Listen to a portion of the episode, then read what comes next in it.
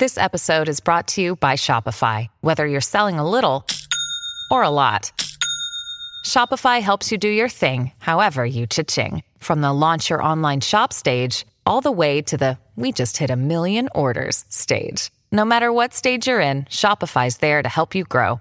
Sign up for a $1 per month trial period at shopify.com slash special offer, all lowercase. That's shopify.com slash special offer.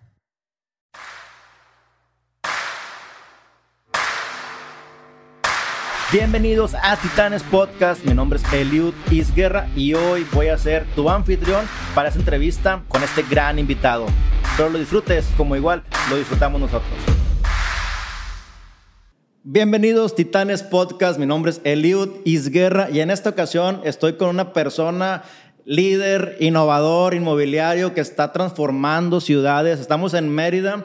Él es Roberto Serrano Plowells, eh, director de operaciones y socio en Sky Capital. Además de que tienen rascacielos, hotel, usos mixtos, departamentos, oficinas y demás, que ahorita vamos a entrar mucho detalle con esta parte, pues es una persona que admiro bastante. Y pues bueno, eh, Roberto, qué placer tenerte aquí con nosotros en Titanes Podcast. No, muchas gracias por la invitación, Eliud. Eh, la verdad, un gusto. Apenas me enteré de ustedes ahorita con todo el vuelo que traían. Eh, tanto en el tema de inversión, ahorita que me estabas platicando con el tema del mezcal, enhorabuena. Y más que siempre encantado y más si son regios. Gracias. aquí a sus órdenes. Roberto, pues qué fregón, hermano. Fíjate que, bueno, de entrada estamos en tus oficinas. Gracias por seguirnos aquí. Realmente es un lugar donde me siento con esa, esa magia y energía de que aquí se toman grandes decisiones que transforman ciudades, prácticamente cambias la visión, la inversión, la derrama económica aquí en este lugar. Entonces, pues que a todo dar que, que en Titanes Podcast tenemos este tipo de oportunidades contigo y sobre todo la gente que nos escucha de aprender de gente como tú que viene de fuera y que ¿sabes qué? Voy a invertir, voy a desarrollar, voy a crear mi patrimonio y voy a dar oportunidades fuera de mi ciudad, que en este caso pues estamos en Mérida. Roberto, ¿cómo llegaste? Digo, eres de Monterrey, eres regio, ¿cómo llegaste a Mérida y qué te encontraste cuando llegaste en ese momento? Bueno, pues como bien has dicho, todo lo que estoy viendo aquí en la oficina, que es el corporativo, que precisamente es donde estamos los tres socios de la desarrolladora, aquí es donde sucede todo. Tenemos unas oficinas con puras divisiones de cristal, precisamente para ofrecer la transparencia este, de todo lo que se mueve aquí. Eh, todo el caso de éxito que has visto con los desarrollos, el rascacielos, parque industrial, toda la diversificación y los edificios terminados, obviamente detrás también hay muchos obstáculos que hemos pasado, no todo ha sido color de rosa.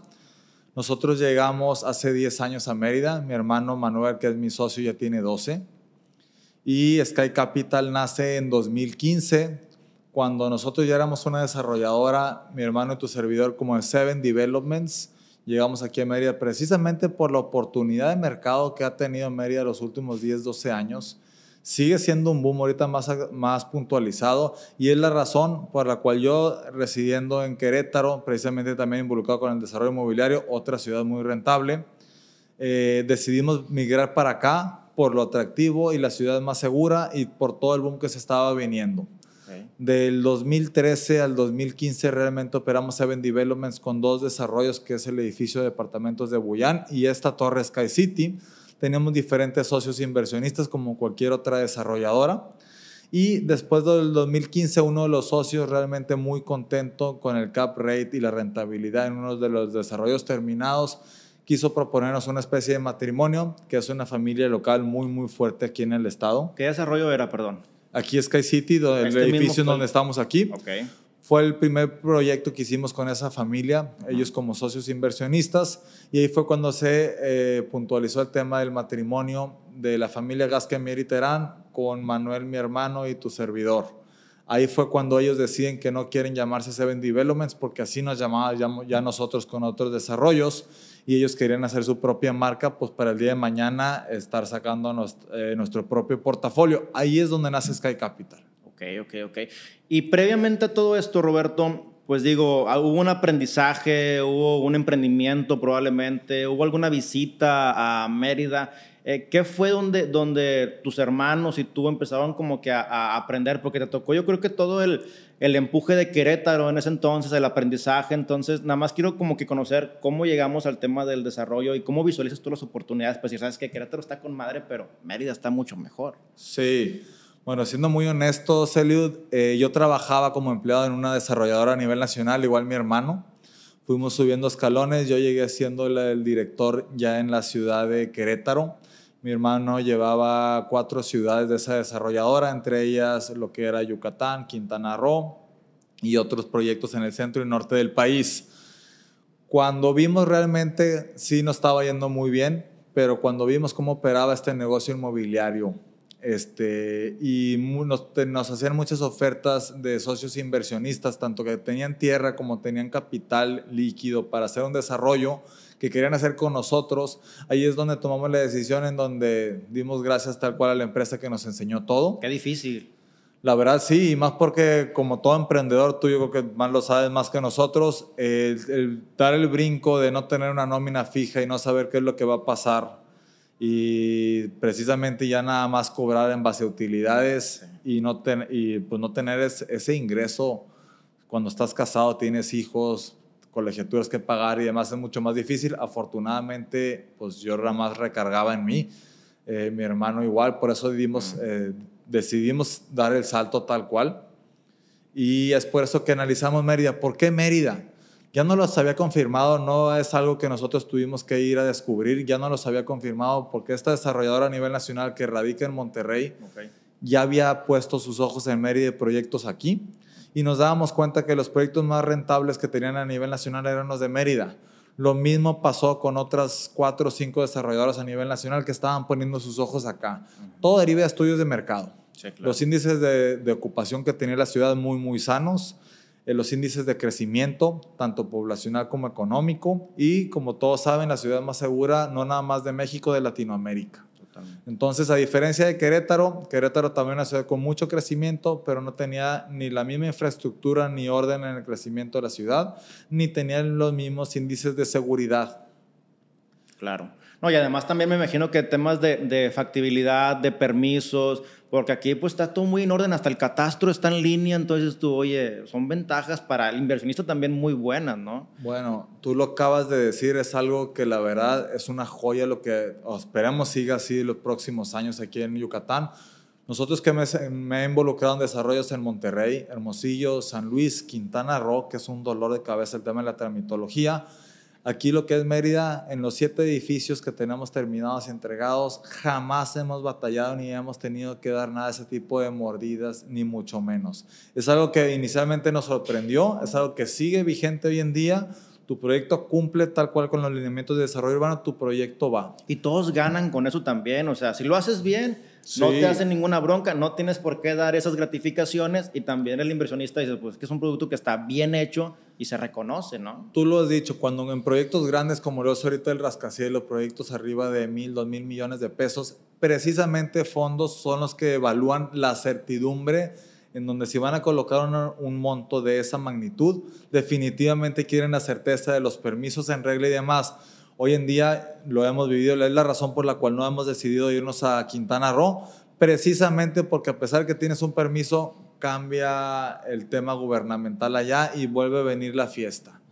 Además que hoy en día ya todos los desarrolladores allá consideran en sus presupuestos el cobro de piso. Sí, sí, sí, sí, lo he visto, he preguntado y también proyectos dicen, sí, pero agrégale esto y prácticamente me dicen ellos que es hasta lo que te vas a gastar el proyecto en desarrollo, lo mismo, otro 100% igual es lo que vas a gastar en temas de tramitología. En todos los rubros, en restaurantero, el industrial, oficinas, el desarrollo, hasta que el que vende lotes. Entonces ya es un presupuesto adicional que quieras o no, pues sí son obstáculos. Exacto, y fíjate que, digo, Mérida, eh, hemos visto un crecimiento a nivel, no, es secreto, si la gente investiga un poco en tema de que el país en el 2019-2020, normalmente la mayoría de los estados tuvo un decremento en sus inversiones y en sus actividades. Mérida ha ido, bueno, Yucatán ha ido ascendente, trayendo inversiones como Amazon, como Tesla, que es la cuarta, cuarto punto de venta en todo México. O sea, no, no eligieron Monterrey como punto de venta, se vinieron de México, Guadalajara y Mérida. Entonces, Mérida tiene esta parte de que tiene una plusvalía garantizada y ustedes están ubicados en zonas muy estratégicas como es el norte de Mérida. Platiquen un poco por qué la gente, digo, ya, ya entendemos por qué es, es, es como Mérida un vehículo de inversión, pero platica un punto de ubicación estratégica porque Sky Capital y toda la zona norte, que la gente pues a lo mejor quiere invertir y no sabe dónde, ¿Qué, ¿Por qué eligieron esos puntos? ¿Dónde están ubicados? ¿Y qué se ha visto en esas partes donde ustedes están invirtiendo para que la gente pueda invertir también? Muy valioso ese punto. Inicialmente Mérida era una ciudad para el retiro. De hecho, en el 2017 CNN a nivel mundial anunció la ciudad número uno del mundo para el retiro, Mérida, Yucatán. Entonces, inicialmente era una ciudad turística, nunca fue una ciudad industrial ni de manufactura y realmente la gente venía aquí por el tema de los mayas, las pirámides, los cenotes y los hoteles boutique que había. Después empezó a crecer que la gente que venía, precisamente cuando fue el terremoto de la Ciudad de México hace tres años, trajo mucha gente para acá. Cuando fue en el 2008 en Monterrey esa crisis de inseguridad, trajo mucha gente para acá. Y es lo que hemos visto, que cada vez que se viene una crisis o viene un escándalo, que la gente está batallando en las ciudades grandes, Mérida es la ciudad más atractiva para venirse para acá. ¿Qué derivó? Que no nada más empezó a ser la ciudad para el retiro, sino mucha gente como por calidad de vida empezó a migrar para acá y de ahí empezó a generar e incentivar todo el tema de la economía. Ahí está el ejemplo del Country Club, que tiene uno de los mejores campos de golf a nivel nacional, mm. este, Latinoamérica igual. Y ahí no vive absolutamente ninguna gente local, es pura gente foránea, DF, Monterrey, Guadalajara, el Bajío, y es gente de mucho, mucho capital que ya reside aquí y desde aquí tanto controla sus negocios a nivel nacional y aquí es donde empezó a generar precisamente la demanda de oficinas y servicios y demás. Eso es lo que empezó a generar mucho crecimiento, que a pesar de las crisis, inclusive ahorita en el tema del COVID, también siguió trayendo, no, no bajó el tema del flujo poblacional de la gente que viene a Yucatán, inclusive se hace más atractivo. Precisamente porque el índice de desempleo aquí es mucho más bajo que una ciudad grande y el costo de vida también es mucho más bajo. El costo, la calidad de vida, el atractivo, cercano, todo las... Pues es que tienes Escareda, tres horas o menos, tienes Tulum, tienes Cancún, tienes la playa Progreso, que es un malecón precioso. Pero me gustó algo muy, muy clave, Roberto, que yo no lo he visto así, y es la ciudad, pues, del, que, se, que se detona con las crisis. O sea, haciendo un tipo de analogía es cuando todo va mal en tu ciudad, siempre hay algo, según tu visión, de que puedas migrar. O sea, en tema de oportunidades y todo, oye, está mal Monterrey, pues está a otro lado, está Mérida, está Medellín, está, o sea, piensa, piensa en grande, ¿no? Pero tu visión en cuanto a lo que has visto en el crecimiento de, de Mérida y tu análisis, eh, ¿cuántas crisis puede tolerar Mérida? Eh, o sea, ¿cómo, ¿cómo visualizas un Mérida a 10 años, no? Tú como empresario yucateco, regio yucateco. Bueno, hace 6 años creíamos que íbamos a entrar en una burbuja por lo rápido que estaba creciendo la plusvalía acelerada que estaba teniendo. Hoy en día está mucho más acelerada que antes. Nos ha confirmado que no es una burbuja y los índices, lo dicen los índices de ocupación en inmuebles. Entonces el inversionista a veces es lo que más evalúa, no nada más tiene un cabrón mucho más alto, sino que aquí los edificios que siguen haciendo todos están ocupados. Este edificio que teníamos aquí en 11 meses se ocupó el 91%. Órale. Es un índice altísimo porque hay edificios que tienen 10 años en ciudades grandes que no tienen esos índices de ocupación. Entonces, esa certidumbre realmente es lo que está trayendo gente de fuera a la hora de invertir en inmuebles. Finalmente es como un análisis porque en Monterrey vemos cantidad de edificios en Valle Oriente, en San Jerónimo, la Loma Larga, y, uno quiere invertir en el centro que está detonando bastante fuerte. Bueno, al menos yo como inversionista quizás que pues, es un esquema de pagos atractivo, pues, puedes comprarlo. A lo mejor, o sea, en un esquema de pagos, pues tú, ¿y qué tanto se me va a rentar? ¿Pero qué va a pasar en 10 años? No va a pasar como los condominios de Constitución, ¿te acuerdas? Que era un megaproyecto muy bonito de repente, pues, que en el abandono. Entonces, ¿qué va a pasar?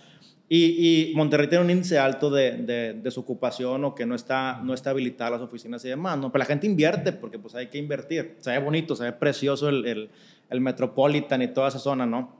Pero aquí tú lo ves como una parte, pues ya ahora sí, muy... Fíjate, que son dos pautas. Una, el nuevo es, tú mismo lo mencionaste ahorita, empresas como Amazon. Vino y trajo una inversión de 50 millones de dólares para su nuevo CEDIS Dos años antes está aquí el CEDIS de Walmart, que no nada más abastece todo el sur del país, sino también abastece Centroamérica. Precisamente está enfrente del Parque Industrial Sky Park que tenemos ahí.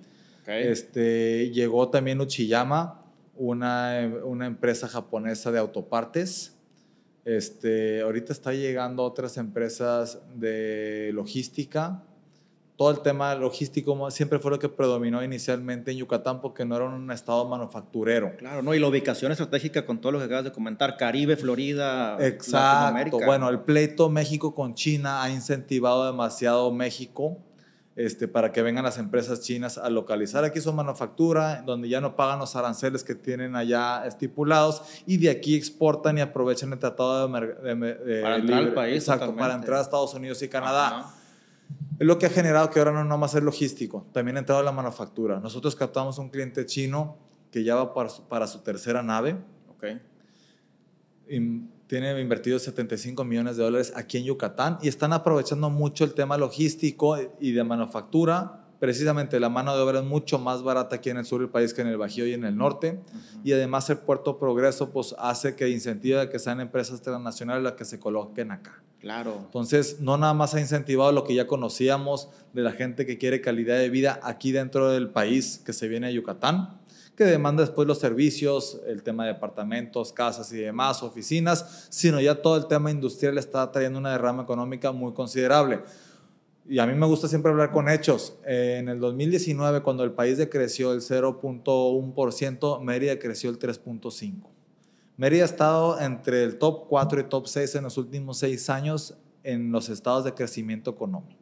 Okay, okay. Pues cuando Yucatán a veces ni siquiera aparecía en el top 10, llevamos 6 años que no baja del top 6. Órale, órale. no, es un dato, tú lo has comentado, un dato, son hechos, son hechos y, y tenemos Puerto Progreso, como bien lo comento, o sea, una ciudad que tiene ya platicamos de todo, calidad, costo, infraestructura, inmobiliario. La crisis no, es una, no, es, no fue una burbuja, se quedó, se sigue viniendo, se sigue creciendo aceleradamente. Entonces, una, un mundo de oportunidades. Y quiero entrar en tema de The Sky. De Sky porque platicamos de puntos estratégicos y demás. Estás ubicado sobre periférico, zona norte, la playa a 20, 25 minutos. Pero primero que nada, Roberto, ¿en qué momento dijiste quiero ser un, quiero ser el primer rascacielos del sureste? O sea, ¿por qué? ¿En qué charla andabas? ¿Qué viste? ¿Dónde viajaste? ¿Qué, qué película? O sea, que dijiste quiero ser un rascacielos. Bueno, realmente ese comentario lo recibimos desde un inicio en donde mucha gente, incluso hasta vinieron los comentarios en donde, oye, Mérida es una ciudad chica, no tiene para un rascacielos, este, la tierra todavía es barata y demás todo realmente nuestros proyectos vienen de estudios de mercado. Inicialmente ese proyecto de rascacielos iba a venir en otro terreno, que íbamos a hacer tres torres todos en conjunto, en, un, en un usos mixtos, pero no pudimos hacerlo en ese predio porque lo que Mérida, obviamente, los que venimos de fuera en ciudades grandes, no tiene tráfico, ya está empezando a generar varias zonas que sí están generando tráfico. Está creciendo muy rápido precisamente la planeación de la ciudad no se esperaba un flujo tan acelerado de vehículos y es por eso que tuvimos que cambiarnos de predio. Mm. Cuando sabíamos los metros cuadrados que teníamos que sacar a vender, precisamente porque los últimos seis edificios que habíamos hecho se comercializaban en menos de un año, cuando el plan era comercializarlo en tres años.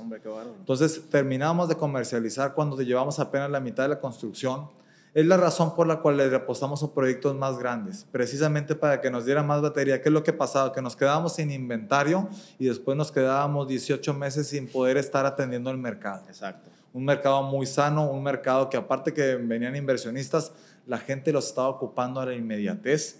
Entonces, es la razón de que sabíamos cuántos metros cuadrados necesitábamos sacar a vender. Cuando teníamos un predio más chico, que precisamente, el, yo creo que la zona de predios más caros ahorita en las ciudades donde tuvimos que ubicar el tema del rascacielo sobre periférico en la zona norte, pues tuvimos que apostarle a una torre tan alta precisamente nada más por los metros cuadrados que necesitábamos sacar a comercializar. No es que queríamos, oye, quiero sacar un rascacielos. Tú sabes que en el negocio inmobiliario es un negocio financiero. A veces también no es un concurso de belleza, sino es un concurso de rentabilidad. Entonces, realmente de ahí derivan los metros cuadrados que necesitamos sacar rentables. Sí, porque luego si era más pequeño ibas a tener que sacar oficinas muy caras, entonces, pues también el inversionista como que, bueno, está para la inversión, pero ¿cuándo la voy a recuperar? Y tú lo sabes, cuando es un predio muy, muy caro, es como si ahorita los que somos regios, si queremos desarrollar algo en Calzada del Valle o sobre Constitución, con lo que vale la tierra hoy en día, no puedes hacer un proyecto chico. Claro. Le tienes que sacar muchos metros cuadrados rentables precisamente para equilibrar el porcentaje del costo de la tierra en el desarrollo. Exacto. Entonces, de ahí deriva de por qué nace el tema de un rascacielo. El único lugar para hacer un rascacielos precisamente es frente al periférico y en esa zona, porque como el que se mete un poquito el desarrollo, tiene que ser el influye mucho el tamaño de la vialidad que tienes enfrente para qué tan alto te puedes ir. Y es la razón que nos fuimos al límite con 160 metros de altura. Órale. Para ponerlo en contexto, esta altura viene siendo, eh, estaba leyendo por ahí que supera el edificio más grande de Puebla, por ejemplo. Sí, de hecho es desde Ciudad de México hasta Panamá. Okay. Este sería el edificio más alto. Ya en Panamá tiene uno. No, Panamá, la verdad, tiene unos rascacielos impresionantes. te soy honesto, cuando ya vimos la magnitud del proyecto que íbamos a hacer, sí analizamos meternos al mercado en donde es muy común este tipo de producto, como la Ciudad de México, analizamos igual Panamá, pero dijimos, a ver, ¿para qué no estamos, discúlpame, por la palabra, ¿para qué nos hacemos güeyes? Claro. Si el mercado más sano ahorita y el que más tiene de ocupación es Mérida, ¿para qué no vamos a ir a una ciudad con mayor desocupación, con mayores problemas de tramitología, incertidumbre y mucho más? Entonces, es la razón por la cual nos quedamos aquí. Sí. No, y aparte, pues digo, súper claro, de México hacia abajo, todo prácticamente el centro y el sureste, es el rascacielos más, el primero y el más grande. Ahora, ¿qué se siente o qué piensas como inversionista? Yo sé que haces estudios de mercado muy, muy precisos que me comentas, pero eres finalmente un, una punta de lanza, eres el la prueba y error, eres el, no hay con quien pueda yo cotejar algo, o sea, de cierta forma es algo, ¿cómo, cómo es ser un punta de lanza? ¿Me explico? Bueno, lo que acabas de decir precisamente no es ahorita con el rascacielo. Fuimos punta de lanza con el parque industrial. Somos muy humildes, ese es el primer parque industrial que desarrollamos. No éramos expertos en el rubro y en el giro. Pero ¿por qué lo hicimos? Precisamente por la demanda de estudios de mercado. Estaba llegando mucho giro industrial. Nadie ofrecía un parque industrial como tal. Eran puros terrenos en breña. Y obviamente el cliente que llega no se quiere meter ni a construcción, ni a tramitología, ni a urbanización, ni a permisos, etcétera. Ahí es donde sabíamos la necesidad de teníamos que ofrecer un parque industrial.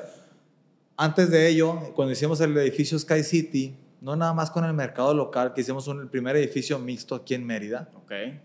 Una, aquí en Mérida no habían edificios. Tú ves tal cual el panorama ahorita que estamos en el nivel 7 y ves toda la, la periferia de la ciudad. Tú sabes que si vas a Monterrey te subes en el nivel 7. No ves nada. No ves nada. Bueno, ahí es donde mucha gente cuando hicimos el primer edificio nos dijeron, oye, no, aquí las oficinas funcionan en casa, no funcionan en edificios como de donde vienes. Claro. Estaban muy escépticos.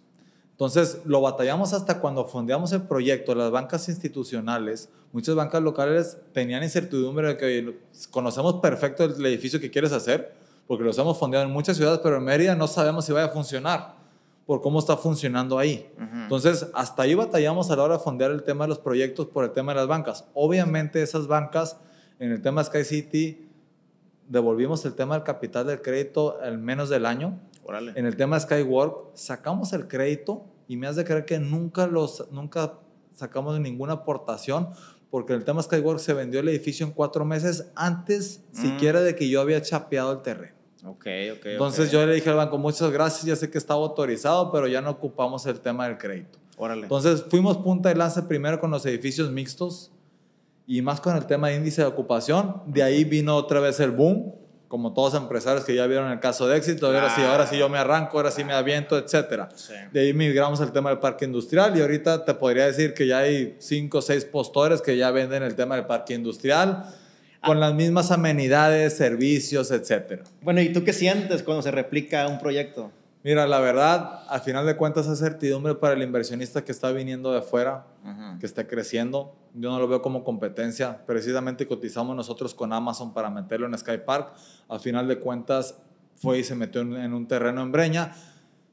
Sabemos perder en el tema de negocios eh, ellos probablemente hicieron una mejor propuesta, pero seguimos vendiendo en donde, oye, es una buena noticia para el mercado. Claro, claro, claro. De que, oye, está aquí Amazon, aunque no esté con nosotros, está aquí Uchiyama, aunque no esté con nosotros, los clientes chinos sí están con nosotros, pero al final de cuentas, si mañana viene un corporativo de oficinas y no se coloca con nosotros, nosotros lo seguimos vendiendo. Sí, claro. Es certidumbre del mercado y son buenas noticias para la ciudad. ¿Y tú cómo? Fíjate, yo tengo una filosofía cuando empecé a venir a Yucatán, que fue hace cuatro años de que llegué y me decía la gente, tengo amigos yucatecos, entonces me decían, oye, este, se, puso, se puso este lugar, no sé, te voy a decir algo, canchas de fútbol 7, ¿no? En Cauquel. Y yo, vato, pues, ¿qué, ¿qué tiene? No, pues que está de moda. pues es que eso tiene Monterrey 20 años, o sea, un chorro, ¿no?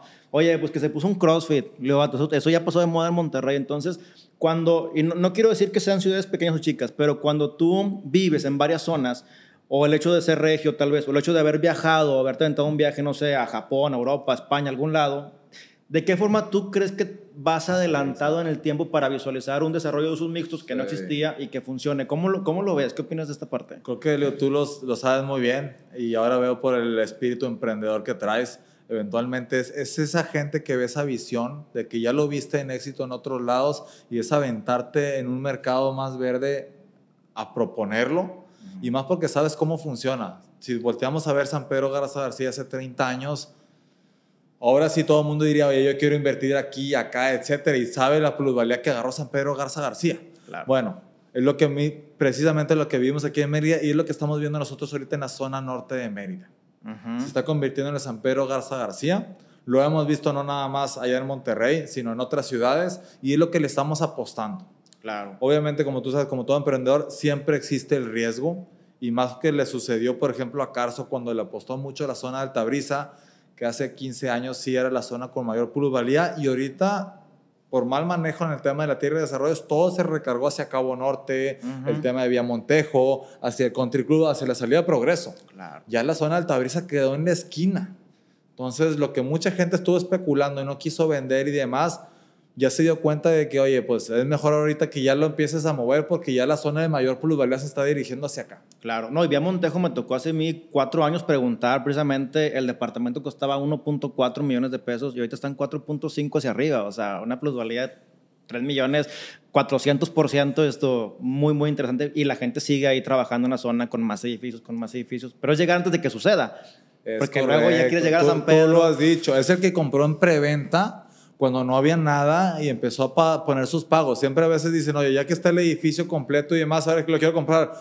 Desde luego, compadre, pero vas a comprar al doble de precio. Claro, y de contado, o sea, ya no hay financiamiento, ya no hay tantos esquemas que tú puedas como fácil. Exacto. Y ese es el mercado de Mérida, ¿eh? no nada más vía Montejo. Eso está sucediendo en toda la ciudad por lo rápido que está creciendo. Claro, y fíjate, lo bueno es que, por ejemplo, un desarrollo como, como el rascacielos, ¿no? Yo quiero estar en el rascacielos, quiero ser parte de... A veces hay la incertidumbre de que, bueno, pero yo quiero hasta que se vea la estructura o el edificio terminado. Obviamente ya pierdes mucha oportunidad, pero una clave cuando quieres invertir es voltear a ver qué ha hecho previamente eh, esta, esta desarrolladora, ¿no? Digo, ustedes tienen Sky Park, Sky Capital, Sky Living. Ahorita voy a entrar un poquito ahí con todos estos, pero tienen ya siete desarrollos, o sea, al menos aquí muy bien consolidados, de casos de éxitos entregados antes, en tiempo y forma, y eso, pues bueno, da mucha, da mucha certeza. Cuando entramos a tema de Sky, ¿cuál es tu diferenciador? Además de que es su primer rascacielos, pero bueno, yo de entrada vi un, un lobby que está como en altura, como en siete pisos, arriba, cinco, siete pisos. Es un lobby pues muy inusual, ¿no? Pero tú, ¿cuál consideras que es como que el diferenciador que de Sky vas a poder vivir? Bueno, tú mismo lo dijiste y veo que está funcionando. Lo que más vendemos en Sky Capital con todos los desarrollos que hemos hecho es la certidumbre y la confiabilidad. ¿Cómo lo hemos vendido? No con marketing, no con transmitiéndolo en frases y diciendo que yo ya he hecho, etcétera, Sí. sino con hechos en los desarrollos pasados. El éxito del este edificio en 2015 precisamente fue lo que nos aportó gran parte del éxito de Sky Capital porque arrancamos con el pie derecho. ¿Por qué? El simple hecho de entregar antes de la fecha pactada.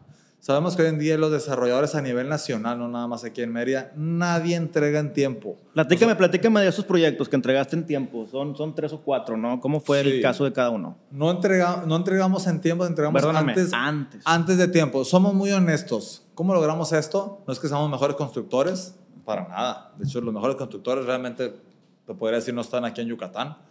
Pero nosotros tenemos fondeado 100% el proyecto antes de arrancar la comercialización. Entonces, una vez que arrancamos, no dependemos ni tal levantar cual del apalancamiento, ni a veces de un crédito. Ya. Y eso viene toda esta fuerza eh, de la familia Gasque Mir y Terán, que ya tenían ellos un mucho éxito aquí empresarial, es una familia local, Sí. dominan varios rubros de la industria aquí en el estado. Claro. Y es la razón de que esa certidumbre de que se va a desarrollar un edificio y no depende de que lo venda o no, entonces la construcción siempre va a todo acelerador. Entonces, venga una crisis, vengan una crisis, como ya está 100% fundado el proyecto, es por eso que terminamos antes de la fecha pactada. No, claro, yo solo la vendo Sky Capital porque tiene reservas garantizadas del 100% sobre lo que ya vendió, lo que ya hizo, lo reinvierte, lo guarda y lo garantiza para el siguiente proyecto. Y eso es lo que le da el éxito de que se entrega, se entrega en tiempo y forma. Y entonces lo que más vendemos, este, en siete desarrollos los hemos entregado todos antes de la fecha pactada. Entonces muchos inversionistas nos hemos podido dar el lujo en donde, oye, yo les he dicho, si me vas a comparar con la competencia, y le digo desde un inicio, oye, si me comparas, aquí estoy un 7% arriba en precio y aquí estoy un 4 y aquí estoy un 2. Lo que es, la verdad. Pero nada más ve los ejemplos de precisamente Vía Montejo que entregó 18 meses después en el tema de Country Towers. Precisamente no nomás no entregó después, sino una torre ya vendida y la cancelaron, no la construyeron.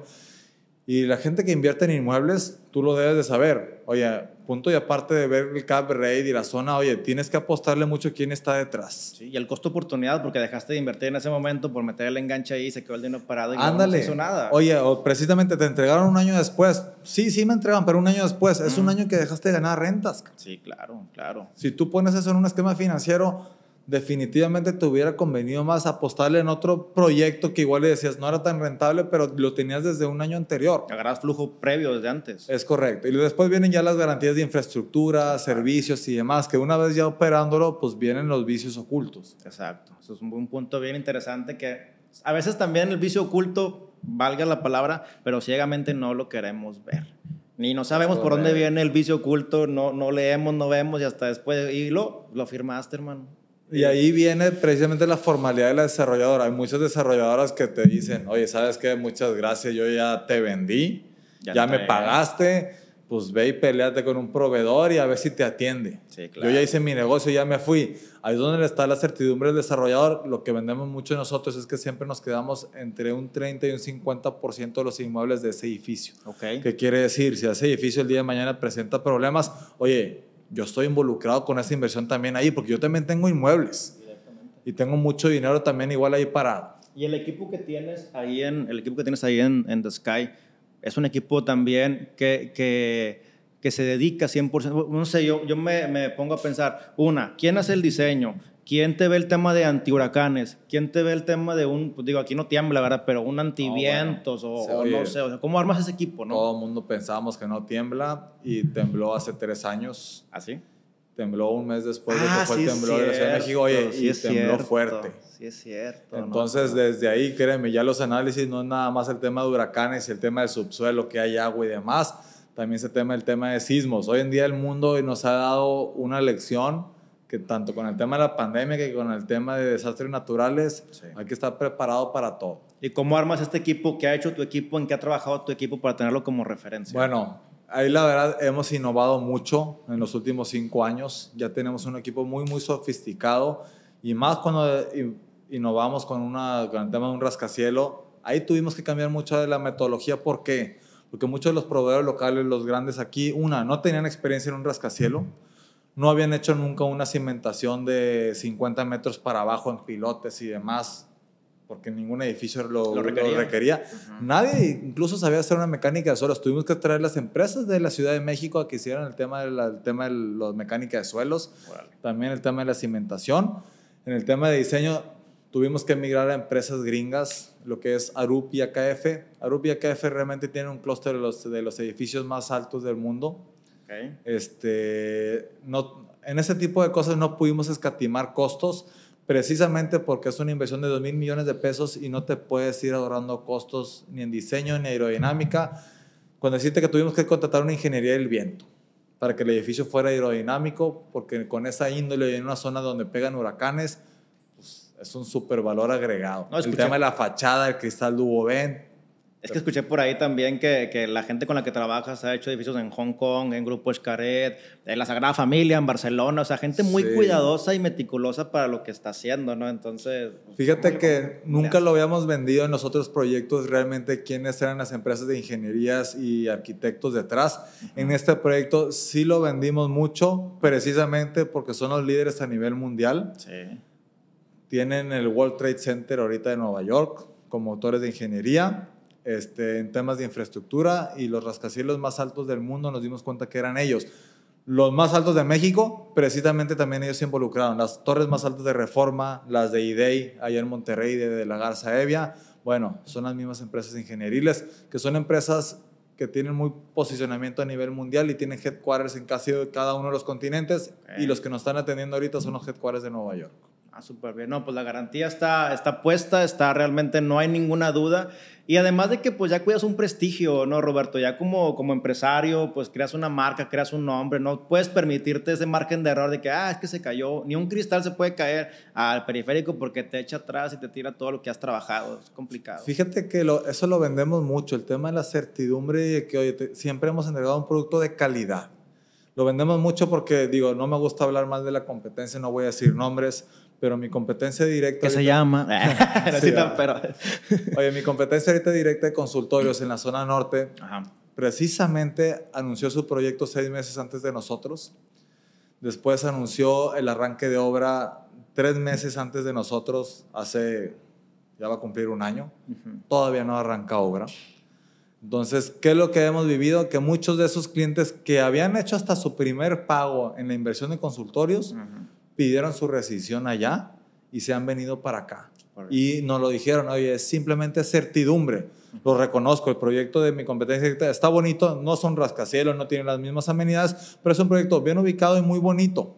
El tema es, oye, anunciaron obra arrancada, ah, que arrancaron obra con el evento con el gobernador presente y sigue ahí el terreno, el terreno sin arrancarse. Probablemente solamente para captar un poco de capital y empezar los trámites iniciales. Definitivamente. Hoy en día malamente los desarrolladores lo han utilizado eso como marketing para vender. Sí.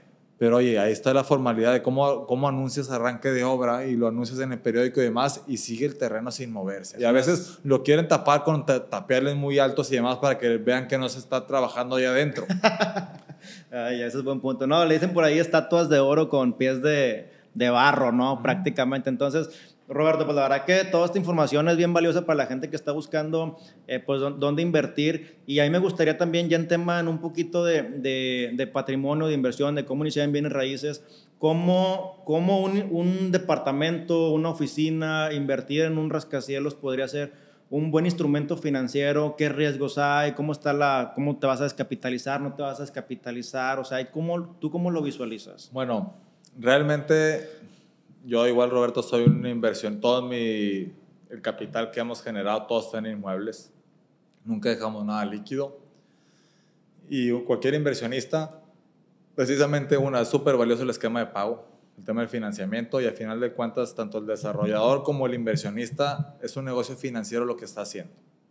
Entonces, una, evaluar la plusvalía. Tú sabes que en el tema de real estate, cuando compras un inmueble, 80% de la toma de decisiones es la ubicación, es location, location, location.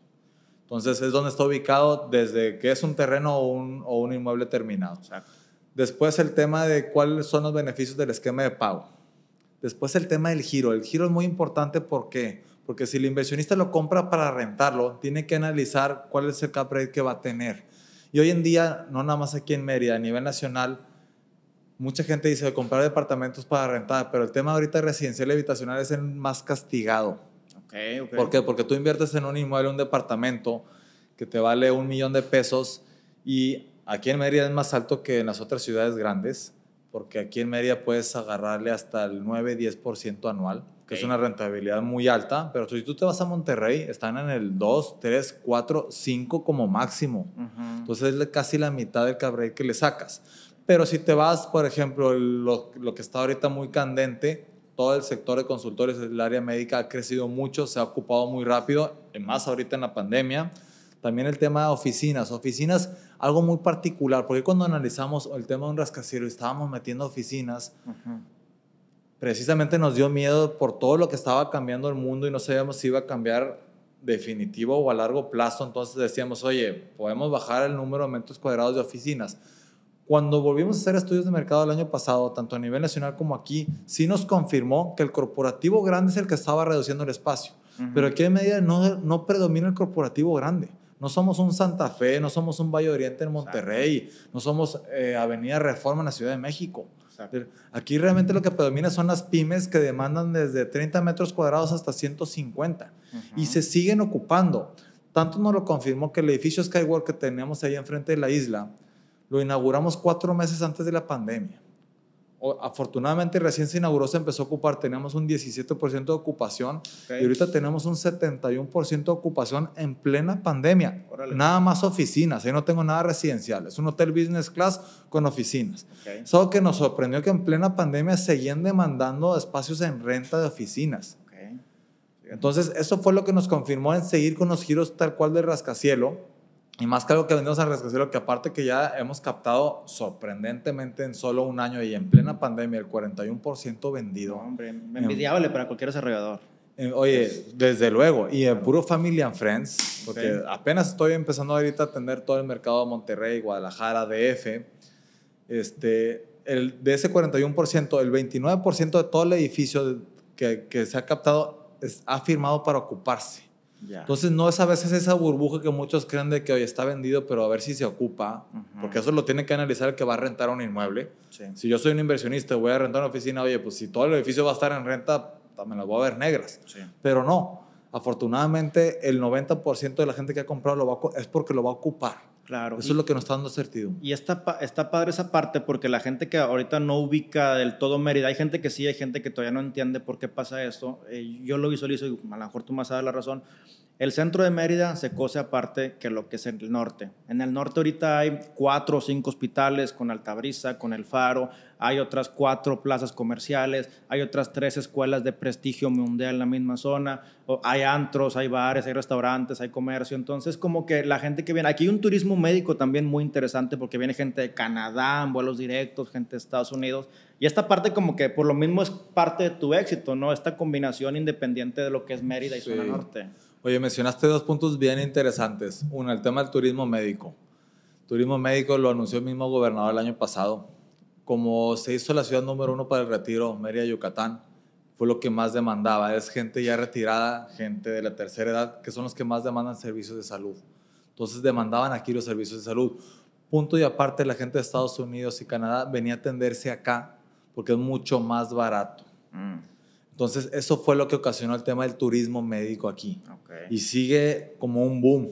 Porque ahorita el tema de venirse a retirar aquí en Mérida no es nada más a nivel mundial, también es a nivel nacional.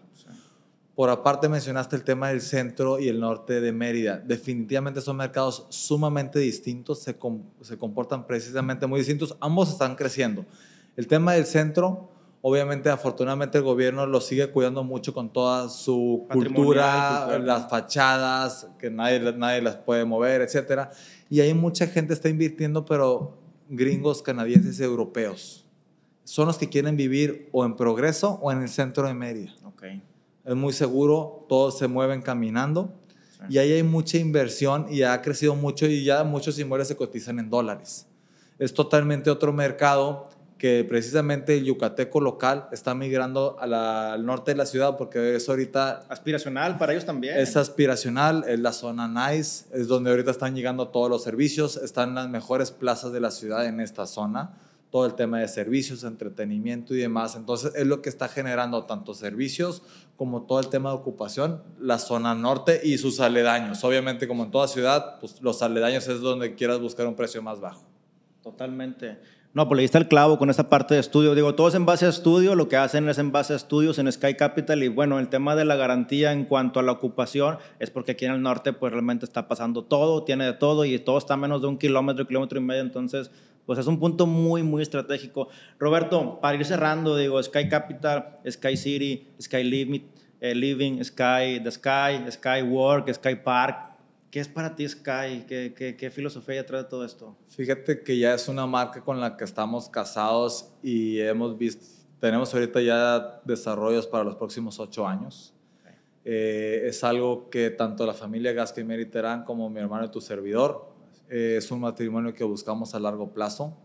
No nada más se ha capitalizado, no nada más para hacer negocio, también hemos tomado nuestro granito de arena precisamente con temas de beneficencia aquí con el tema de escuelas y demás en el tema del deporte igual, ya hay un equipo Sky Capital Que tú eres bien Este, sport, eres un atleta, vi que eres campeón ocho veces del ciclismo y todo. O sea, una mente, una mente muy, muy competitiva y muy aplicada también, ¿verdad? Sí, la verdad que saliéndonos un poquito del tema, yo creo que gran parte de todo este éxito viene de la disciplina que hemos captado desde chicos, mis hermanos y tu servidor en el tema del deporte. Sí. La verdad sorprendente igual que la familia Gasquemir y Terán, a pesar de que pues nosotros que venimos desde abajo y hay que emprender y demás, una familia ya poderosa, no tienes idea de lo dedicados que son y comprometidos con el tema del trabajo. Mm. Sabemos que mucha gente a veces cuando tiene capitales grandes, pues se la vive de viaje en yates y demás. Y la verdad, mis respetos, la formalidad y el éxito de trabajo que ha tenido esta familia en todos los rubros que manejan. Sí. Entonces, eso yo lo creo que capitaliza muy bien el éxito de Sky Capital, de que es gente comprometida tal cual con el trabajo, algo que vendemos mucho, eh, precisamente tener puras divisiones de cristal y cualquier cliente que venga a la oficina o proveedor vea si realmente están ahí los socios y los dueños trabajando. Claro. Este, y algo que vendemos mucho es de que, oye, aquí hay horario de trabajo en esta oficina y siempre los que nos quedamos hasta tarde y a veces llegamos antes de la hora de entrada somos los mismos socios. Sí. sí, sí. Entonces es lo que se capitaliza mucho. Y regresando al tema, pues yo vengo de una familia en donde mis dos hermanos igual atletas a nivel profesional. Tengo un hermano que realmente nos lleva de calle. Él todavía se dedica al deporte, es Paco Serrano. Ok, ok. Él estuvo en Juegos Olímpicos en triatlón. Órale. Fue campeón del mundo en 2017 y él todavía, vaya, pues se dedica a eso allá en Monterrey, pues es lo que le gusta y la- lo que le apasiona. Qué loco, ¿no? Pues digo, re- realmente de entrada el deporte es algo, es algo muy, muy, que no es para cualquiera, es mucha disciplina, pero ya ser campeón, como tú lo eres, como lo es tu hermano, y que se vea reflejado en tu marca, realmente, pues, ya, o sea, no, no, hay, no hay por dónde buscarle, ¿no? Si alguien quiere invertir, si alguien quiere hacer algo, simplemente es buscar a gente fregona, seguir a los líderes, en este caso, pues ustedes lo hacen muy bien, y se ve reflejado aquí en la oficina, realmente el trato, la gente, la transparencia, felicidades, finalmente. No, te agradezco, Luis, y créeme, yo igual admiro mucho a veces gente que igual no ha tenido tanto éxito, pero la gente que viene desde abajo y ve su trayectoria es la gente de admirar. Sí, sí, la sí. verdad. Y más con el tema de emprendedores, de tomar batuta, de arriesgarse y demás. Y a veces, tú lo sabes, es la pasión y las ganas de querer lograr algo lo que amerita tal cual lograrlo o no. El hacer que suceda, las ganas de hacer Es que correcto, suceda y cabrón. conservarlo, porque nadie te lo regaló, te lo Es ganaste. ¿no? correcto. Oye, Roberto, si, si el día de mañana que esté el rascacielos, que ya figure, que ya se vea, que te pares frente a él y que pudiera iluminarse tal vez como la Torre Colpatria y que, tú, no sé, algo bonito, que tuviera un mensaje para toda la sociedad, yucatecos, gente que pasa por aquí, una frase o algo así, ¿qué te gustaría que dijera?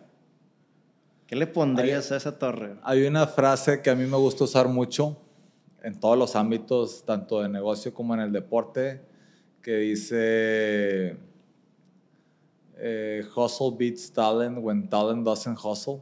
Ok, ok, ok, ok. que es realmente cuando te esmeras y quieres algo, a veces no importa tal cual que tengas el talento o la educación de una maestría en Harvard y demás, es simplemente la dedicación que le dedicas a las cosas. Y algo que más porque en el 2015 era una meta hacer un edificio de 200 millones de pesos, lo veíamos, wow, terminamos este edificio y nos fuimos con uno de 250 en Skywork, terminamos Skywork, nos fuimos con mil millones de pesos en el parque industrial y en el parque industrial en simultáneo arrancamos uno de 2 mil millones de pesos de rascacielo.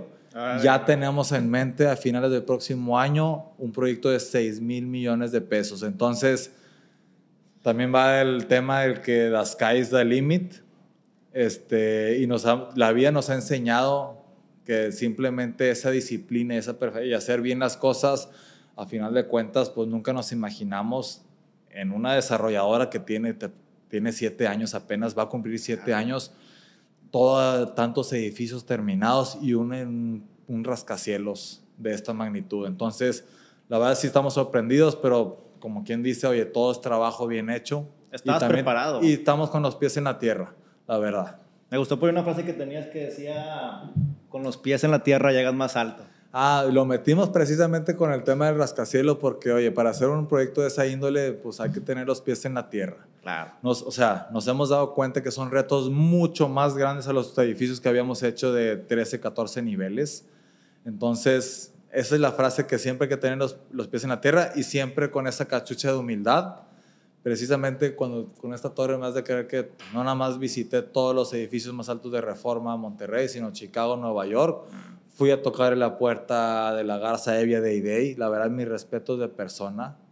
Se abrió con nosotros, nos impulsó, nos motivó a hacerlo cuando yo sé que muchos otros empresarios se hubieran sentido, pues no sé si con la envidia, la amenaza, etcétera, de que, oye, pues el día de mañana estamos en la misma ciudad, vamos a hacer competencia mi respeto es la verdad la ética que tiene de la Garza Evia y es lo que nos ha enseñado tal cual a manejarlo de la misma manera. Sí, claro, dicen que a un líder eh, le gusta compartir porque prácticamente lo que comparte es una semilla de, de, lo que él hace, ¿no? Y finalmente si alguien más gana y él ya lo tenía, como tú lo comentaste, se ha beneficiado. Es una, es una filosofía es ética de pensar muy, muy interesante. Y fíjate que lo hacemos igual porque, como te dije, nunca hablamos ni mencionamos a la competencia preferimos decir las cosas buenas que tenemos nosotros en lugar de estarme contrarrestando de lo malo que tiene el otro. Incluso lo que dices tú, tus desventajas, oye, aquí yo tengo precios más caros, pero tengo estas garantías. Lo, decimos, tal cual, oye, sí soy más caro que cierta competencia. Y lo vas a recuperar más rápido y vas a recuperar más. Es correcto. Si piensas tú a largo plazo, quédate aquí, si eres cortoplacista, vete para allá. El inversionista simplemente, oye, sí te vendo más caro, pero ve mis índices de rentabilidad son mucho más altos que el otro. Cubierto, totalmente cubierto.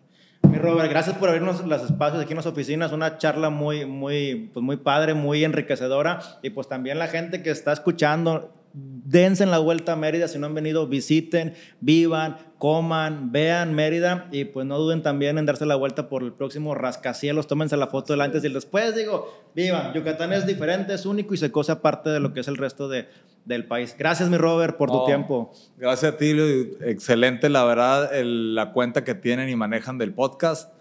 Y encantado de compartirlos igual aquí como una experiencia para todos los clientes de Sky Capital. Súper bien. Pues bueno, chicos, gracias. Mi nombre es Eliud Isguerre de toda la comunidad de Titanes Podcast. Espero te haya gustado este episodio. Sky Capital con Roberto Serrano. Hasta la próxima. Gracias por quedarte hasta el final de este episodio. Espero te haya gustado, lo hayas disfrutado, pero sobre todo pongas en práctica todo lo que te ha servido y lo que has aprendido. Mi nombre es Eliud Isguerra y nos vemos en un siguiente episodio. Te dejo nuestras redes, arroba Titanes Podcast en Instagram y Eliud-Isguerra. Hasta la próxima.